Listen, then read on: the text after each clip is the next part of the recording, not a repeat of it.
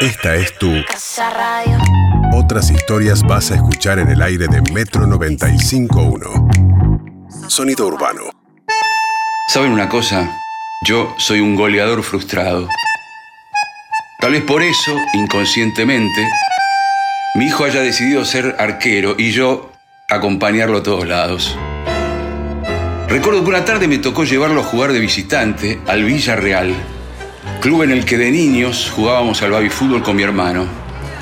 En rigor yo era demasiado tronco para formar parte del equipo que competía, así que solo me permitían entrenar.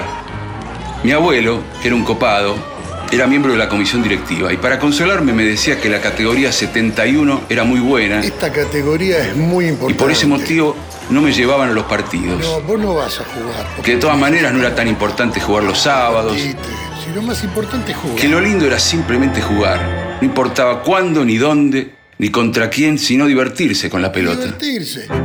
Pero yo la verdad que percibía el especial orgullo que sentía por su otro nieto goleador de la categoría 74. Además mi hermano se podía poner la camiseta durante el campeonato. Vestir la camiseta con los colores del club era muy importante. Y yo a lo sumo me ponían una pecherita para el equipo de los suplentes cada tanto. Pero en fin, fuera del casillero fútbol, mi abuelo solía pasar mucho tiempo conmigo. No le importaba que no fuese un gran deportista, como ellos, porque compartíamos otra pasión, la de contar historias. Él era un gran relator de épicas. Y yo, en ese entonces, era su mejor público. A veces, solo a veces, solía usarme como coartada para escaparse de mi abuela. Fumarse unos puchos, ir a jugar a las cartas, o simplemente para escapar de mi abuela. Me voy a caminar con mi nieto, avisaba. Y me atenazaba el cuello con su mano y se largaba a caminar chueco y compadrito. En algunas ocasiones íbamos a las hamacas de la plaza y allí rememoraba las gestas deportivas de su juventud. Cuando yo era chico. Recuerdo que varias veces me contó que en una competencia de atletismo le gané a un japonés. le había ganado una carrera a un japonés que había sido campeón mundial Era el juvenil mejor corredor del mundo. y que fue una carrera tremenda, bravísima y que el tipo al terminar le dijo, felicito, felicito, muy buena calela. a mí me daba mucha risa escucharlo imitar al Ponja y por eso siempre le pedía que me la repitiera, a pesar de que obviamente no se la creía. A veces podía ponerse algo fantasioso, ganarle una carrera a un campeón mundial por más juvenil que haya sido. Ah, jamás le confesé que esa no me la tragaba. Hasta que una vez, poco después de su muerte, mi abuela me pidió que revisara sus cajones Mira. y que si encontraba algo de él que me quisiera llevar, de cosas de tu abuela. Que me lo quedara porque iba a tirar todo. Elegí lo que quieras y quédatelo para vos.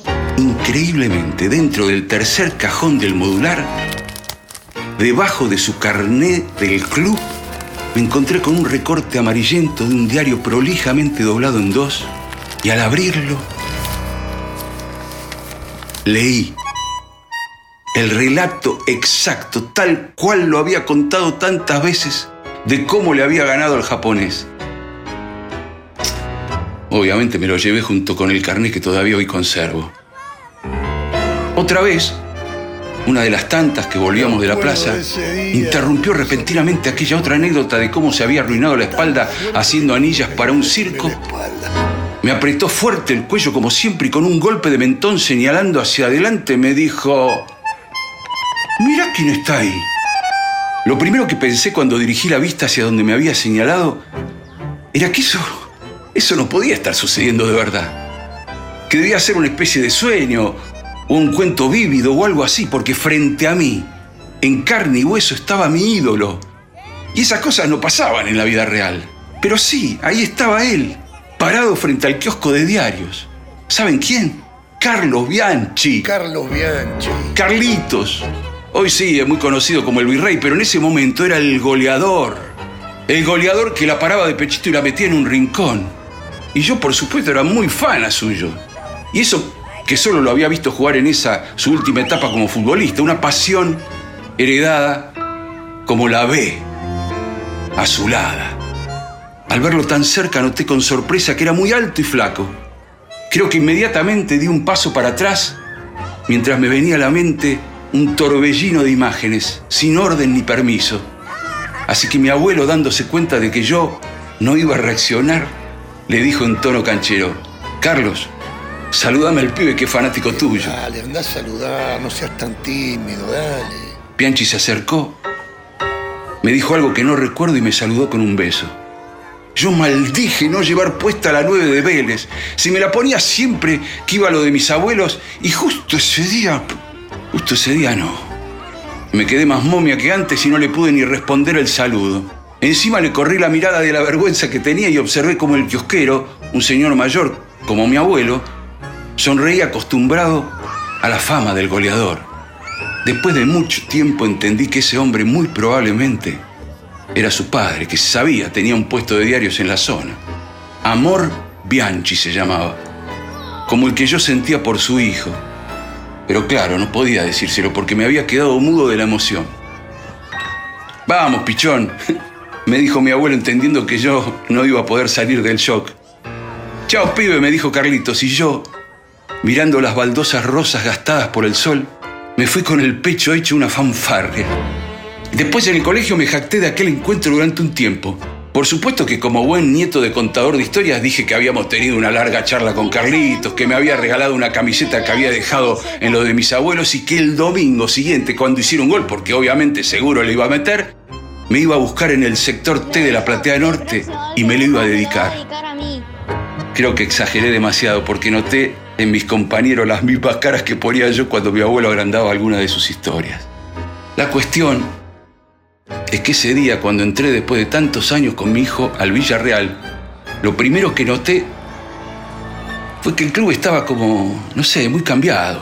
Al sector donde los jubilados jugaban a las cartas, lo habían cerrado con Durlock y ahora lo utilizaban para dar clases de yoga. De todas maneras, yo todavía podía oler ese aroma mezcla de baraja española y puchos aplastados en ceniceros. Miré de soslayo las vitrinas llenas de antiguos premios y tardé, pero seguro acepté la envidia que sentí siempre por mi hermano dotado de talento para el fútbol. El buffet lo recordaba igual, pero pintado de otro color. En un impulso le dije al que atendía que yo, bueno, yo había jugado allí, que mi abuelo había sido de la comisión directiva. Él me preguntó por mi nombre y categoría, pero cuando le dije, no le soné familiar. Bueno, como antes conté, no me, no me llevaba ni al banco. Entonces pensé en nombrarle a mi hermano, a quien seguro recordaría, pero entonces me preguntó, ¿quién era mi abuelo? Y cuando le respondí, exclamó, medio nostálgico, Ah, sí, claro, el viejo Filipone, ¿cómo jugaba al ping-pong tu abuelo? Siempre estaba acá, siempre empilchadito. Mi hijo arrancó atajando en el mismo arco en el que erré más goles de los que metí. Y yo, aunque a la cancha le habían techado, Tuve que mirar el primer tiempo con los lentes de sol puestos porque tenía los ojos llenos de mis dos ídolos de la infancia.